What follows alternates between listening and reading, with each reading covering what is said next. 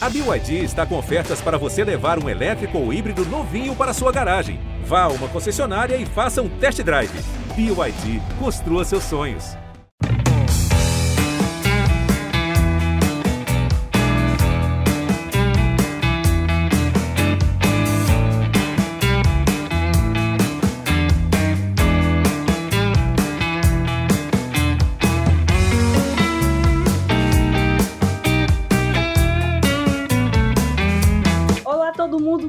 Escuta o nosso CE na rede. Estamos nessa edição aqui de número 86 para falar muito de Ceará na Sul-Americana, na final do Nordestão, Fortaleza é, nessa eterna busca por técnico. Então a gente vai comentar muito sobre os clubes cearenses com uma novidade. Hoje a gente está começando essa dobradinha, né? De CE na rede, a gravação e também uma live no Instagram, onde as pessoas que seguem o Globo Esporte CE podem perguntar, podem elogiar, podem sugerir, enfim. É, Juscelino Filho e Marcos Montenegro estão nessa mediação aí no Instagram. Eu sou Thay Jorge, dou as boas-vindas aqui para quem está escutando e também para Marquinhos e para Juscelino. Tudo bom, gente? E aí, meu povo, tudo beleza? Vou dar um olá primeiro para a galera do podcast, um olá agora para a galera que está acompanhando a gente na live do Instagram do Globo Esporte CE. Muito obrigado pelo convite mais uma vez. Muito obrigado pela presença de quem está acompanhando. E simbora que, meu amigo, tem assunto, né, Marquinhos? Ora se tem. Oi, Thaís, Juiz, todo mundo ligado também na nossa live no Instagram. Hoje vai ser um tanto quanto diferente, né? Com muita participação. O pessoal já está perguntando bastante. O que não falta é assunto, Sul-Americana, decisões para o Ceará, a troca de técnico no Fortaleza. Então, vamos por partes, né, Thaís? Com certeza, e começando pelo quente, você disse que já tem pergunta aí, também é minha curiosidade. O quente, para mim, é essa final de Nordestão entre o Ceará e o Bahia. Primeiro jogo é, fora, né, em Salvador. Então, qual a expectativa de vocês para esse jogo e o que, é que a galera está perguntando aí sobre Ceará e Bahia, Marquinho? Thaís, peraí, não me pega surpresa não, tem que preparar o povo. Meu povo, vamos começar falando de final da Copa do Nordeste, então mande aí a sua pergunta sobre Ceará e Bahia. Enquanto eles mandam, acho que a gente pode começar a papear aqui, né? Primeiro a gente tem que dizer que o Bahia também é conhecido aqui no estado do Ceará como filho do Ceará, né? A torcida alvinegra tira muito onda por causa disso, porque o Bahia se tornou freguês já do Ceará. A última vez que venceu o Ceará foi em 2018, no segundo turno da Série A. De lá para cá, só deu vozão. Tem até aqui uma pesca para contar. Ó, foram de 2018 para cá sete jogos, certo? Os dois times se enfrentaram sete vezes. Cinco vitórias do Ceará e dois empates, incluindo entre esses jogos, claro, as finais da Copa do Nordeste de 2020, né? Eu acho que essa final chega com muito mais equilíbrio, né? O Bahia chega muito mais preparado para essa final do que em 2020. Mas o Ceará tem esse favoritismo por conta do histórico e por conta da temporada que faz, não só por conta do que fez em 2020. Por que, que eu falo que chega com mais equilíbrio também o Bahia? Porque o Bahia finalmente conseguiu se acertar, né? Do meio para frente, principalmente, não é à toa que tem o melhor ataque do campeonato, com 20 gols marcados, com o Rossi, o Rodriguinho muito bem entrosados, Tassiano também, boas opções no banco de reservas, até o Alisson, que é muito criticado pela torcida do Bahia, fazendo gol, fez gol no jogo da Sul-Americana no meio da semana, apesar de ter sido um time misto, ele se destacou bastante, então eu acho que vai ser uma final bem equilibrada, com esse histórico favorável ao Ceará. O Dado Cavalcante até comentou que, ah, mas quem vai jogar esse jogo nem sabe desses números aí, nem sabe desse histórico. Isso aí fica para torcedor, para imprensa, e de fato, é, meio que, que não interessa retrospecto nenhum, né? Deixa eu ver aqui uma pergunta. Oh, Bruno Buiu, deixa eu só concluir aqui ah, o meu raciocínio. De fato, não, não entra em campo nenhum retrospecto, mas eu acho que o Ceará tem sim uma pontinha de favoritismo, né, por conta do elenco que tem, apesar de o Bahia ter começado a temporada muito bem. E outra coisa que o Dado Cavalcante ressaltou, que é muito importante, favorável também ao Ceará, é que apesar de o Bahia ter o melhor ataque, né, com 20 gols marcados na Copa do Nordeste, a defesa do Ceará é a melhor, com só três gols sofridos. Então vai ser um duelo, no mínimo, interessante. Vai, Juiz. Eu, eu acho que. Vai, vai dando uma olhada logo nas perguntas. Eu separei um aí, já já a gente fala disso. Só pra, Buiu. só pra opinar aqui no geral. É, tu falou que o negócio da torcida, né? Dizer que o, o, o, o Bahia é filho do Ceará e tudo mais. Cara, o Ceará tá disputando um pequeno campeonato baiano agora, né?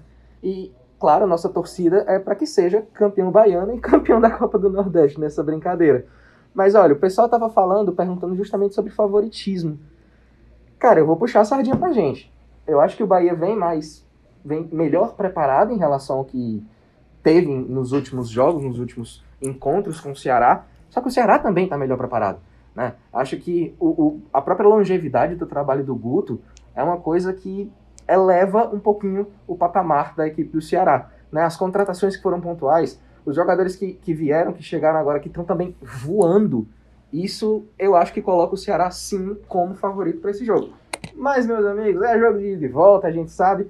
Futebol dentro das quatro linhas, o negócio é um pouco mais diferente. Mas se fosse para apontar um favorito, sim, claro, apontaria o vovô como favorito. O legal é a gente pegar as peças, né? O Bahia tem o Gilberto, beleza. O Ceará tem Vina, tem Mendonça. O Bahia tem Rodriguinho, tem Rossi, beleza. O Ceará tem Lima, tem Viseu. Defesa, Messias, Luiz Otávio, também tem um Luiz Otávio no Bahia, né? Mas o Conte também tem feito um ótimo trabalho na defesa do Bahia. Enfim, é um duelo muito interessante em todos os setores. A pergunta que o Bruno Feitosa mandou aqui, Thaís, na live do Instagram, foi sobre o Buiu. Por que não colocar Buiu na lateral? Do jogo de amanhã, jogo assim, o jogador cresce, ganha maturidade e personalidade. Buiu é a opção imediata para substituir o suspenso Gabriel Dias, mas eu acho que o Guto não vai de Buiu não, né, Thaís? Vai de Marlon, né? E aí eu, eu estava vendo Marcos e Jus e todos do Instagram e todos que, que estão escutando, é, o Buiu deve ser titular no Campeonato Cearense, né? Porque ainda tem essa questão, o Ceará agora aí em três competições simultâneas, né? Então o Marlon deve ser a opção no Nordestão e o Buiu deve estar entre os titulares é, do Cearense quando o Vozão vai com um time alternativo, né? Isso já tinha sido falado pelo presidente do clube, Robinson de Castro, e agora vai se confirmar nesse fim de semana. Isso deixa muito evidente a necessidade que o Ceará tem para reforçar a sua lateral direita, né? Só tem o Gabriel Dias e o Buiu. O Buiu, apesar de ser um bom jogador, já teve outra passagem mais antiga pelo Ceará. Ainda é muito novo, né? Ainda tem muita cancha para pegar, muita experiência para adquirir. De fato, não dá para ter só essas duas opções para todas as competições importantes que o Ceará tem pela frente. Jus, uma pergunta aqui do Oi. Andinho SF10. O Bahia é favorito por não ter jogos fora do país pela Sula durante as finais da Copa do Nordeste, enquanto o Ceará terá várias viagens. Inclusive, o Ceará chega para o jogo de quarta-feira contra o Bolívar. Bolívar. em La Paz, horas antes da partida. É por conta isso, dessa né? final de sábado da Copa do Nordeste. É uma loucura isso, cara. A gente estava vendo até a questão do itinerário que vai ter, né? Porque viaja hoje meio-dia, e aí joga contra o Bahia no sábado, e aí no domingo viaja para Bolívia, e aí viaja na véspera do jogo para La Paz. Cara, é, é, é, um negócio que de fato cansa. Mas assim, o Ceará tá disputando esse monte de competição por mérito, claro. A gente sabe que essa questão do desgaste existe, mas assim, tem todo um departamento de futebol, tem todo um departamento de fisiologia que tá fazendo o possível, tá fazendo o melhor trabalho para que todo mundo chegue inteiro. Hoje, na, a gente estava até. Eu estava até dando uma olhada na coletiva de ontem, no caso, né, da quinta-feira, do, do Charles, e ele elogiou muito justamente o departamento de fisiologia, né? Que eu acho que a gente sabe que tem vários setores num time de futebol, na diretoria e tudo mais, e esse é um importantíssimo. E aí, quando a gente fala em relação a favoritismo para o Bahia, especificamente por conta dessa questão das viagens, cara, eu acho que é um pontinho muito pequenininho, se a gente leva em consideração justamente que existe todo um planejamento que está sendo feito em cima disso, em cima de todas essas dificuldades de viagem, para que o Ceará chegue inteiro, para que o Ceará chegue 100%. E aí, se for um favoritismo pro Bahia, é bem pequenininho. Acho que não... Eu acho, assim, dando minha rápida opinião, eu acho que em decisão nada disso vale, sabe? Eu acho que o cara vai dar tudo em decisão, o treinador também. E decisão eu digo para o Ceará não só na Copa do Nordeste, mas também na Sula. E aí o meu medo é justamente nesse curto prazo, né? Tendo essas decisões atrás de decisões, Pode ser que um ou outro atleta pague caro por isso. Mas eu acho que tanto sábado como quarta-feira pela Sul-Americana, é, o Guto vai com tudo que tem e não tem cansaço, não tem, não tem. Vai ter altitude, claro, pesando contra o Ceará. mas eu acho que os caras vão dar tudo, não vão poupar nada e, e do mesmo jeito o Bahia pode ter alguns atletas cansados, mas meu amigo, quando, quando começa, quando dá o apito inicial ali no, numa final, todo mundo esquece e dá o que tem. Sabe o mais louco disso? A gente estava conversando, até o Antero Neto estava dizendo isso ontem, que esses próximos dias vão ser a primeira sequência de fogo, assim, né, que o Ceará vai ter em relação à viagem, a várias competições, a decisões. Mas assim, é a primeira só de uma série que ele vai ter na temporada inteira. O que é uma loucura? É, mas é uma coisa muito massa, é uma coisa muito boa, porque quer dizer que o Ceará, na temporada passada, fez por merecer esse catatal de competições que ele está disputando dessa vez. E com ótimas chances de ir longe em Copa do Brasil, com ótimas chances de ir muito bem em Sul-Americana, com chance de já ser campeão da Copa do Nordeste, enfim, e com a questão do, do, do, luxo, né? De se dar ao luxo de colocar um time B para disputar o estadual. É bom que vocês olham aí as perguntas se estão chegando. É, nessa sexta-feira a gente está gravando, o Ceará viaja para Salvador. Aí no sábado tem essa primeira decisão contra o Bahia. No domingo tem um treino no CT do Vitória. Na segunda, tem um treino do CT do Vitória, e aí já faz Salvador, Santa Cruz de la Sierra. E aí, na terça-feira, treina né, para o jogo, e na quarta-feira vai de Santa Cruz de la Sierra para La Paz, chegando um momento antes do jogo, certo? E aí, na quinta-feira, faz essa viagem La Paz, Fortaleza.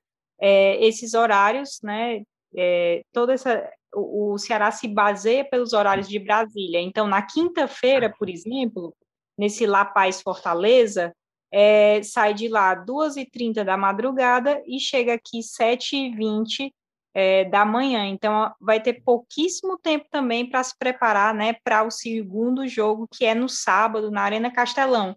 Mas aí a gente está falando aqui de Sul-Americana. Tá aí, só para a gente não perder o fio da meada, fazer uma perguntinha aqui para você responder da Giovana Franklin Albuquerque.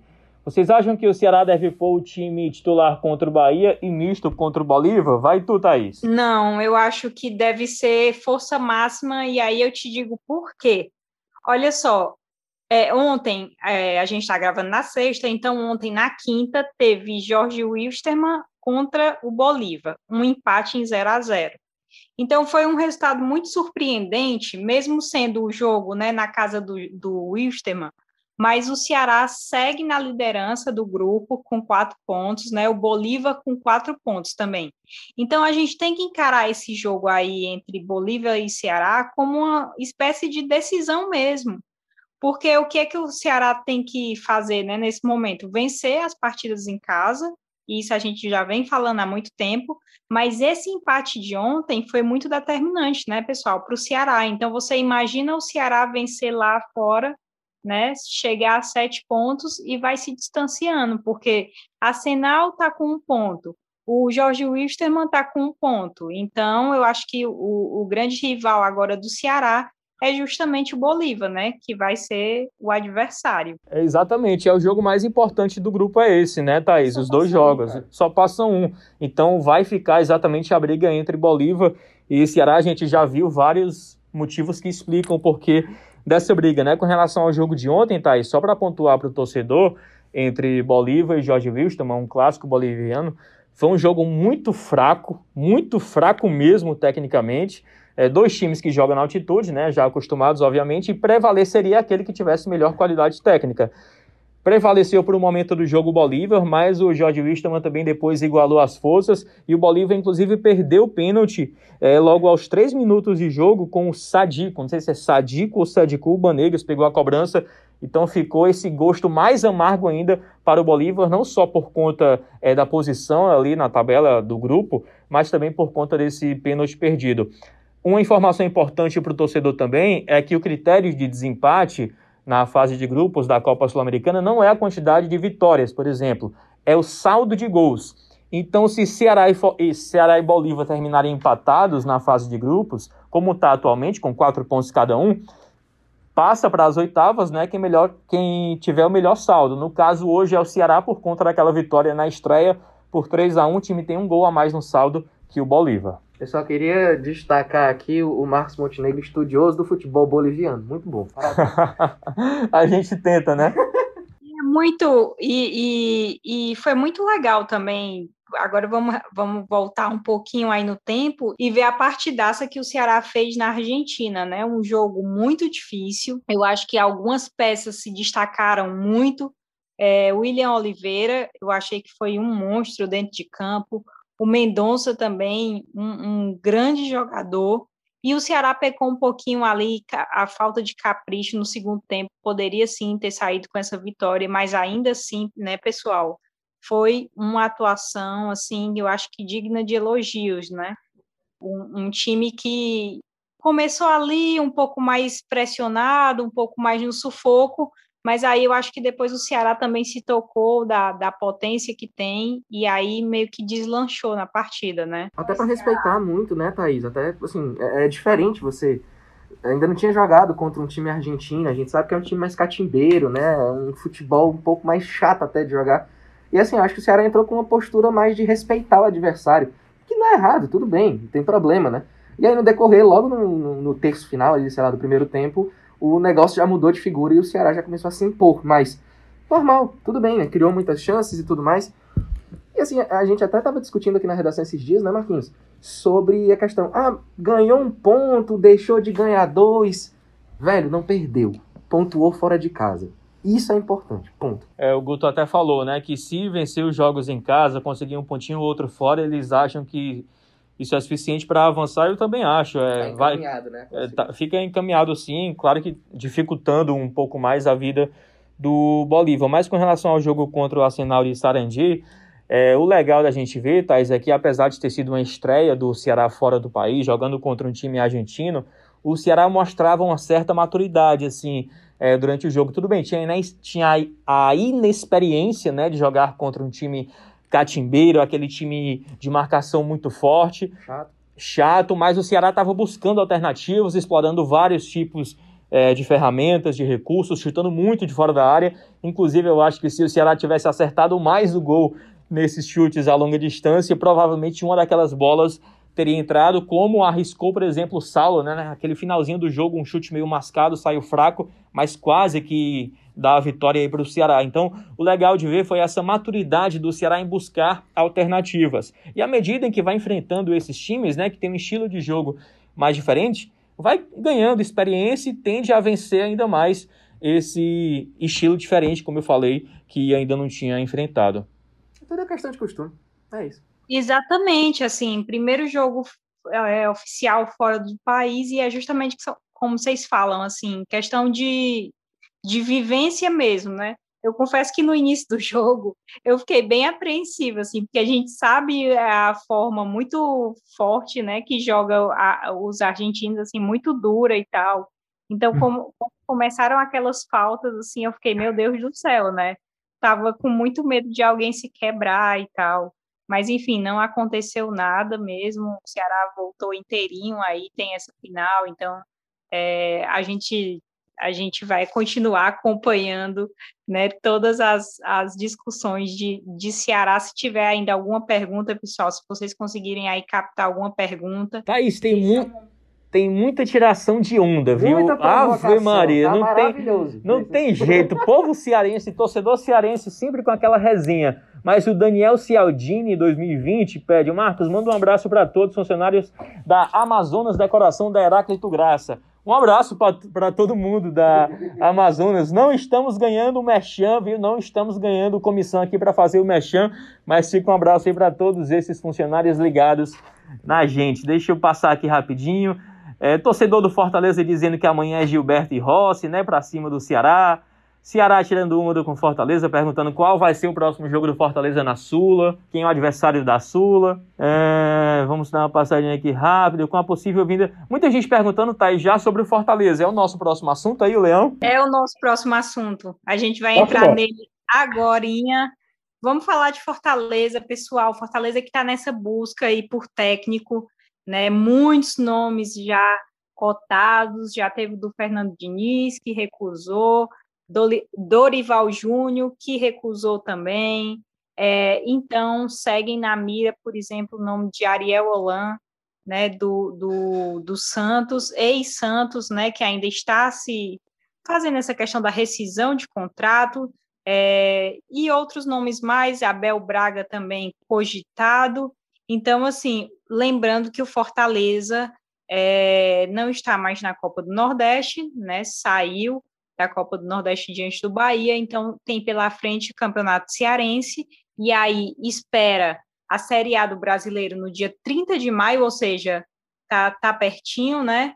E também a Copa do Brasil, mas aí só em junho, justamente contra o Ceará, Jus, Marcos. É, a gente já sabe o perfil do, do novo técnico, Marcelo Paes foi ao, ao Globo Esporte, já deixou muito claro o que é que vocês também estão esperando desse novo técnico, técnico do Fortaleza e o melhor nome que vocês veem? É, a gente começou a semana, né, Thaís, depois dessa notícia da demissão do Anderson, é, procurando justamente o presidente do Fortaleza, Marcelo Paes, para participar ao vivo do GE. E acabou que essa entrevista repercutiu bastante, porque o Paes revelou exatamente o que, que quer é, nesse novo comandante. Né? Ele disse que quer aquele perfil agressivo, que gosta de procurar o gol, né? que chute muito ao gol. É, e que seja também, isso me chamou muita atenção, grande desafio para ele assumir o Fortaleza. Isso me lembrou o quê? Rogério Ceni, obviamente, né? Quando o Ceni chegou, era um desafio para o Ceni, foi bom para o Ceni, como foi bom para o Fortaleza, tudo que ele fez aqui. Mas isso me chamou muita atenção. Um, um, clube que tratasse esse, esse cargo, né, essa função no tricolor, como um desafio pessoal também. Eu gosto muito, Thaís, se encaixando em tudo que o. Em tudo com asterisco, né? Em tudo com asterisco. Eu gosto muito do perfil do Abel Braga, o famoso Abelão. Porque os trabalhos que ele fez foram muito bons. O que ele fez no Internacional recentemente foi espetacular, com aquela saída injusta né, ao fim do campeonato, porque já tinham acertado com outro treinador. Mas por que, que eu botei esse asterisco aí como perfil que se encaixa? Porque o Fortaleza não seria um grande desafio para o Abel, na minha opinião. O Abel já fez muitas coisas pelo futebol brasileiro e eu acho que ele fazendo pelo Fortaleza, ele estaria nada mais do que correspondendo às expectativas. Né? Diferente de um treinador que pouca gente conhece, o próprio Ariel Roland, que pouco trabalhou aqui, ou um outro gringo, enfim, um outro de menor patamar, mas que tenha tanto conhecimento. O Abel se encaixa nisso, mas tem isso de não ser de fato um grande desafio. Vai ser um desafio, sem dúvida alguma, é, por conta é, de um clube com outro tipo de estrutura, outro tipo de pensamento, é, mas é, eu torço para que seja pelo menos parecido ali com o que é o trabalho do Abel Braga. Pois é, em relação ao, ao Ariel Roland, que está decidindo a vida dele aí com o Santos em relação à rescisão, ele tem um estilo de jogo que eu acho que se encaixa bem naquilo que o Fortaleza estava fazendo, sabe? É um cara que gosta, que valoriza muito posse de bola, sabe? Ele gosta muito de trabalhar com o tal do goleiro que joga bem com os pés. Isso te lembra alguma coisa, Marcos Montenegro? pois é. Eu acho que o, o, estilo dele se encaixaria bem com aquilo que o Fortaleza já vinha fazendo antes e com as peças que o Fortaleza tem. Até porque, enfim, ele não vai vir para montar elenco, né? E o que eu espero em relação ao novo treinador é eu acho que é a mesma paciência e o voto de confiança que lá atrás o Rogério Ceni teve, sabe? Porque assim, eu sei, o torcedor tava querendo a cabeça do Enderson. Ok, eu entendo. E aí a diretoria foi lá e a situação acabou se tornando insustentável, demitiu o treinador. Beleza. Aí a gente olha os números do cara, os números eram bons, mas o aproveitamento, mas o, o, o a desenvoltura dentro de campo não estava agradando todo mundo. E de fato, era um Fortaleza estranho de ver jogar até, né? Até pelas substituições, os, as decisões que o Enderson fazia, enfim. Enderson já foi. Agora eu acho que é importante a, a, a, tal da paciência e a tal do voto de confiança, sabe? Assim, pro treinador. Porque o cara vai chegar, ele vai ter o, o estadual pela frente, ele vai ter já de cara um, um, clássico rei numa Copa do Brasil, um clássico rei histórico. Porque, assim, pelo menos eu espero que ele esteja lá, né? Na hora do. do enfim. Que não seja tão curta, curta a passagem do rapaz. Mas, enfim, é, é, ele já vai ter muitos desafios pela frente. Que se der certo, massa. Se não der certo, amigo, o torcedor vai querer a cabeça dele de novo. Tô falando a verdade ou não tô, vocês que estão acompanhando a gente na live? Thaís, perguntinha aqui do Guilherme Ue, ou Uet. Bom dia, pessoal. Com a possível vinda do Ariel Roland, o quanto isso mudaria o patamar do Fortaleza? Cara, é, vamos lá. Eu acho que é massa, querendo ou não, é muito interessante a gente ter uma cultura diferente aqui. E culturas diferentes, elas normalmente agregam, né? E eu acho que o Fortaleza ganharia com a, a, a, presença de um treinador argentino nesse aspecto, né? Porque ele vai trazer uma cultura diferente, ele, a gente acabei de falar que o jeito dele de treinar, né, o, o tipo de, de futebol que ele provavelmente desempenharia na equipe do Fortaleza. Mas assim, o futebol argentino, e a gente viu isso até com, com o Ceará na Sul-Americana, é um futebol diferente, né? Eu acho que ganharia sim, claro, sem dúvidas, tem a ganhar bastante com quem quer que venha. Mas especificamente com o técnico argentino, no caso do Ariel, uh, uh, eu acho que não, não, vou, não vou cravar que vai subir de patamar. A gente tem que ver, claro, os resultados, né? A teoria é uma coisa muito, muito bonita da gente falar. A prática é outra. Mas eu acho que o Fortaleza ganharia sim, claro, com a presença de um treinador estrangeiro. Até porque, se eu não me engano, foi o senhor Lucas Catribe que jogou uma enquete lá nas redes sociais dele. O Catribe tá muito blogueirinho, viu? Você arrume seu repórter. O, o, Lucas Catribe colocou nas redes sociais dele uma enquete, né? Quem o torcedor gostaria e tudo mais. E a opção que tava ganhando era uma opção que não tinha nome. Era uma opção que tava dizendo assim, técnico estrangeiro talvez o torcedor queira dar esse voto de confiança aí pro próximo treinador do Leão. Tem pergunta, Marcos? Rapaz, eu tô caçando aqui, é muita tiração de onda. É, mas... vai, vai tocando aí, Thais, que eu tô caçando. então são nomes mesmo que, que, que podem estar tá pintando aqui pelo Fortaleza também. E, e é, eu acho que cabe muita gente destacar, né, Marcos Juscelino, enfim, falar uma coisa que até o Tom abordou ontem na, na Tom Tático, né, na coluna dele, é, o Fortaleza vem de, de passagens sem o Rogério Ceni, passagens muito efêmeras, né? Zé Ricardo foi uma passagem muito efêmera, é, o Marcelo Chamusca também, Enderson Moreira agora que saiu, é, nitidamente bem chateado, porque tinha um aproveitamento de cerca de 80%, né? Então disse que recebeu com muita surpresa essa demissão dele pelos resultados que estava entregando, né? Mas aí, Marcos e Juscelino, a gente tem que pensar que a cultura do futebol começa a ser muito diferente agora na Série A do Campeonato Brasileiro, com essas poucas trocas de técnico. Então, é, não é mais, é como é pensar na vida, né? A gente não pensa na vida, ah, o que é que eu vou fazer daqui a meses. A gente sempre pensa a questão do longo prazo. E eu acho que os clubes, né, começam a ter uma outra visão. Não, vou aqui, foi como o Marcelo Paes até falou também é, eu não posso começar já com um técnico ameaçado que na quinta rodada eh, vão querer que eu mude, né? Então muda um pouco dessa cultura também, né, Marcos Jus? Ele falou, né, o Paz, que isso contribuiu, né, esse fato de só poder ter dois treinadores na Série A do Campeonato Brasileiro. De fato, seria muito difícil já começar um campeonato com um técnico nessa situação. Mas é, o, o, que eu acho importante, Thais, o Fortaleza agir desse jeito, com cautela, sem pressa para anunciar o novo treinador, pega um nome, não deu, vai em busca de outro nome, não trabalha com dois em paralelo, vai de fato em quem acha que se encaixa é, no perfil exigido, que se encaixa com o elenco que tem, com, com as peças que tem. Esse fato de o Fortaleza trabalhar com, com caminhando devagarzinho me chama muita atenção porque isso raramente acontece é, principalmente aqui no futebol cearense, né? Demitia um treinador, dois dias depois já tinha outro. Mas por que, que eu acho que estão agindo assim? Porque não dá para errar mais, não dá para errar. É, naquela passagem muito anterior, naquela saída e vinda do Sene, é, teve Zé Ricardo, não deu, Marcelo Chamusca não deu, Enderson não deu, é, bons nomes, teoricamente, no papel, né? Com exceção do Zé Ricardo, que eu tenho meus receios, mas bons nomes que fizeram bons trabalhos, se encaixavam também no perfil que era exigido. Chamusca com um bom histórico aqui no futebol cearense não em Série A ainda, com um pouco de inexperiência. Mas não dá pra, mais para errar. Tem que ser um tiro certeiro. E nisso, para não errar, o clube vai ter que estudar mais, investir mais não vai pegar um bom técnico com um salário baixo. Vai ter que desembolsar, vai ter que buscar receitas a mais é, para se reinventar e de fato conseguir mais um trabalho longevo e vencedor como foi o que tanto dissemos, né, o trabalho do Rogério Senna. Então, não pode errar, ou pelo menos diminuir ao máximo as chances de erro. Sempre vai ser uma aposta como é a aposta ao contratar qualquer tipo de jogador, mesmo que seja um Neymar, vai ser uma aposta.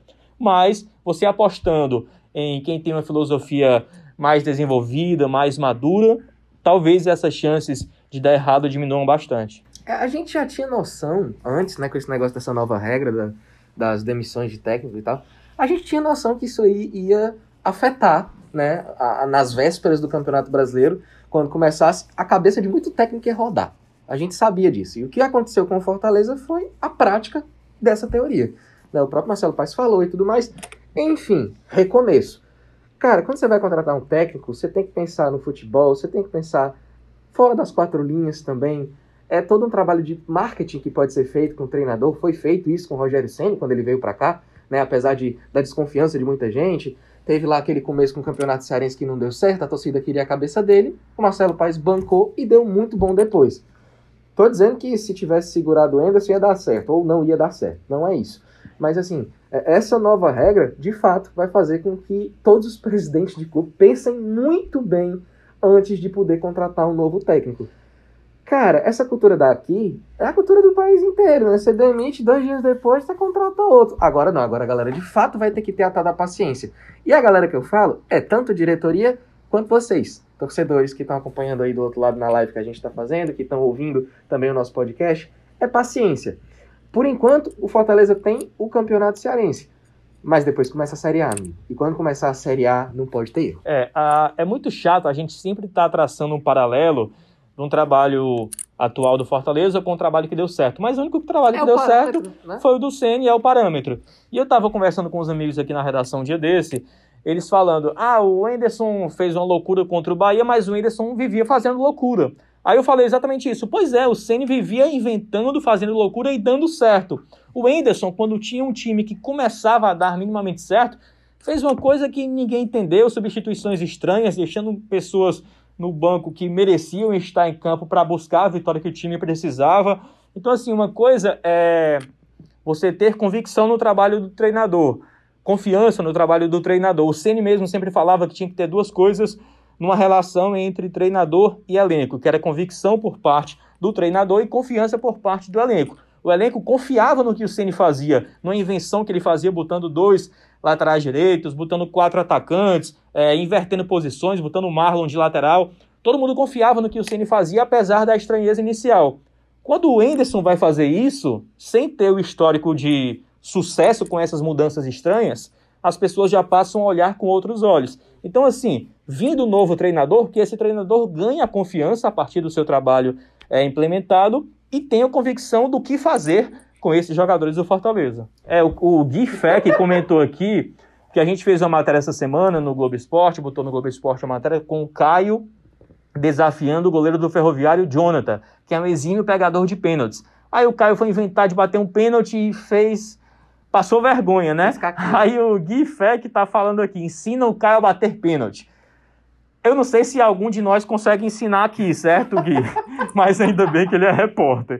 Vamos treinar mais toda a equipe para que quando tiver uma matéria dessa a gente possa fazer mais bonito. Ensina o Catribe, manda o Catribe ensinar ele a bater pênalti. Eita, que é comentário, macho. Ave Maria. Tá bacana, cara. Tem muita coisa. O Marco não sabe mexer no telefone, tá maravilhoso. É, apesar de eu estar apanhando aqui, é, tem que contratar o Abel Braga. Fala, nunca fez o time jogar, admitam isso. Professor Ronaldinho foi quem falou. Foi ou não foi, Thaís? Prefiro o Zago, a Natasha Herculano falando. E aí, Thaís? A Natasha Herculano dizendo que prefere o Zago. O professor Ronaldinho dizendo que o Anderson nunca fez o time jogar. Admita. E a Natasha Herculano também falou aqui, ó, Thaís. Muitos estão querendo o Abel, mas nas duas derrotas que ele tiver, espero que não tenha essas derrotas, mas sim, a torcida vai pegar no pé para ele deixar o comando do Fortaleza. É o que o juiz falou, né, Thaís? Da velha paciência de ter para conseguir ver um, um Um trabalho sendo refletido em campo, de Sim, fato. Claro. É, é muito louco, cara. Não, não foi o, o, o, o treinador que vai vir, não foi ele que montou o elenco. Ele vai ter que se adaptar, ele precisa de tempo. Deixa eu lançar aqui uma da um João Ellen. O elenco do Fortaleza em si é um elenco bom, né? A gente vê Uhum. que é um elenco que bom, jovem, que pode render, com peças boas também.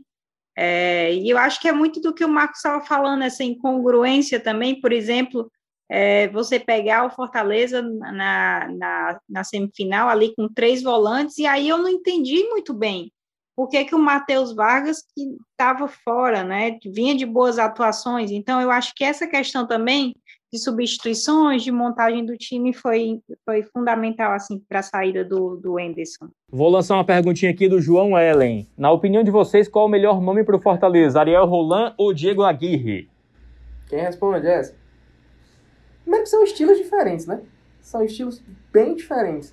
O, o- a gente falou aqui do, do Ariel, né? Que é um cara que gosta muito ali do, do toque de bola e tudo mais. Tem a figura do goleiro, que o Felipe Alves se encaixaria muito bem, né? Pra sair jogando. Mas o Aguirre não. O Aguirre é um cara que gosta de velocidade, gosta de intensidade, lançamento, trabalha com pontas. Tipo, o Mendonça, no caso do Ceará, né? Cairia como uma luva, assim, para ele. O Romarinho, no caso do Fortaleza, um Oswaldo. Mas, assim, são estilos diferentes. Tem que se adaptar direitinho. Aí, olha aqui, tudo bom? Oi, Kiva. Kiva aqui do CTV tá mandando um abraço. Enfim, é, é, eu acho que são técnicos diferentes. Tem que ver o elenco do Fortaleza também, o que, que o elenco oferece pro treinador que vai vir. Bicho, dos dois aí, eu acho que o, o Agui talvez tenha um pouco mais de, de cacife. Né, no, no, no, no, mundo do futebol. A Thaís vai gostar dessa pergunta. A Thaís vai gostar dessa pergunta. Daniel Cialdini, cadê o Wellington Nem? Thaís. Pois é, eu fiz uma matéria, né, justamente um mês do anúncio do Wellington Nem. Ele treina normalmente e a expectativa é que ele possa ser usado em jogos é, digamos, mais a menos, né? Tipo campeonato cearense. Agora, vamos lá, o outro lado da história. O Marcelo Paes falou também que o Fortaleza né, deve ser escalado com força máxima pelo Léo Porto, que está comandando no campeonato cearense, né? Então, o Wellington nem já perdeu esse espaço que, em teoria, teria se o Fortaleza tivesse avançado para a final, entendeu? Então, eu acho que o Fortaleza iria muito parecido com o que o Ceará está indo agora, com um time mais alternativo, né? Mas aí, com essa questão da eliminação na semifinal, perde mais esse espaço, né? Tem que, tem que, tem que ser isso, né, Thaís? É meio que tentar um esboço ali de um possível time titular mesmo. E eu sigo em busca, é, a pessoa perguntou do Wellington Nem, eu sigo em busca do Ronald, viu? Cadê o Ronald? O Ronald está treinando. Por que não está sendo utilizado também não sei. Pois é, é muita questão. Olha, mas aí eu vou aqui, eu, eu vou cortar o barato de quem está escutando, de quem está na live, da gente também, porque se deixar a gente é, vai aqui, e eu sei que tem Globo Esporte já já para vocês fazerem, Marquinhos fazer. É, eu e o Juscelino também estamos no ge.globo.ce, né, aí fazendo todas as matérias do fim de semana, é, de hoje também, então é preciso terminar essa edição aqui, que foi muito saborosa, assim, é, com a participação da, da galera do Instagram. Então, vocês agradeçam aí a todo mundo que está no Instagram. Não vai, é a primeira vez, mas a gente vai continuar fazendo também. Então, lembrar a todo mundo que a gente está cobrindo Copa do Nordeste, Campeonato Cearense, Sul-Americana, todas as apresentações de jogos, sempre no Globo Esporte CE, no ge.globo.ce. Muito obrigada, Marcos e Juscelino, se vocês puderem se despedir aí também do pessoal do Instagram e mandar um super obrigada. É isso, eu queria só encerrar dizendo que eu sempre sou muito otimista, né, Thaís? E meu medo é ser otimista ao ponto de criar muita expectativa e a decepção ser maior. Mas eu tenho fé de que tanto o Ceará como Fortaleza vão fazer um bom ano sim de 2021, até mesmo Fortaleza, apesar dessas intempéries no começo de temporada, tem gestão, tem elenco para fazer minimamente bonito e agora que acerte também nessa busca pelo novo treinador. Muito obrigado a todo mundo que acompanhou a gente aqui no CE na Rede, no podcast, e também o pessoal que acompanhou a gente na live. Muita tiração de sarro, como sempre, né? Mas também saiu muita participação legal. Muito obrigado a vocês. E nas próximas vezes, vocês já sabem, né? Sexta-feira, sempre esse horário mais ou menos, a gente está conversando para aprofundarmos né, nossas discussões sobre o futebol cearense. É isso, valeu, muitíssimo obrigado. Eu queria agradecer também o pessoal que acompanhou aqui na live. Não xingando a mãe tá valendo. Todo tipo de brincadeira, todo tipo de crítica, show de bola, os elogios. Quem mandou um olá, eu mando um olá de volta. Quem mandou um abraço, eu mando outro abraço de volta. E a gente se vê no podcast no CE na Rede, que vai estar publicado por volta de meio-dia, não é isso, tá aí, Jorge? Por volta de meio-dia, lá no ge.globo. E olha, acompanha a gente no Bom Dia Ceará, acompanha a gente no GE, nas inserções também no CE1, no GE. Globo.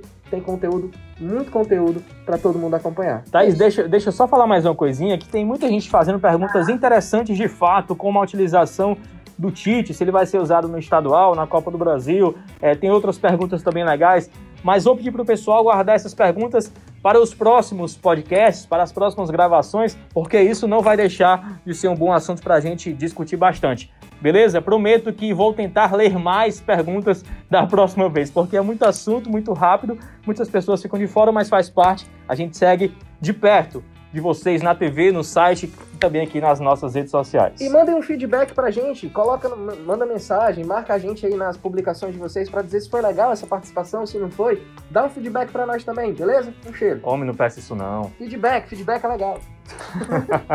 Tô brincando, pode mandar.